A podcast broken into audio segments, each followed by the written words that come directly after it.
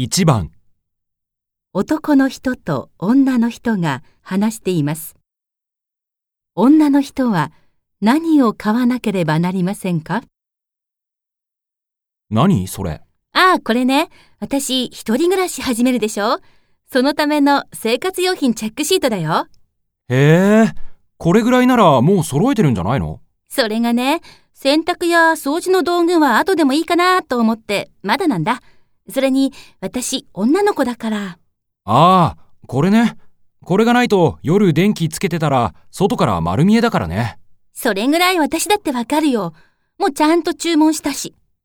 それより、これ、気がつかなかった。そっか。雨の日なんかよくアパートのドアの横に傘が立てかけてあったりするもんね。女性用の傘だったらすぐに女性が住んでるって分かっちゃうもんな。うん、これ買わなくちゃ。あとは、大丈夫。あれ？靴を入れる棚はいいの？うん、それは友達にもらったんだ。うーん、そうなんだ。女の人は何を買わなければなりませんか？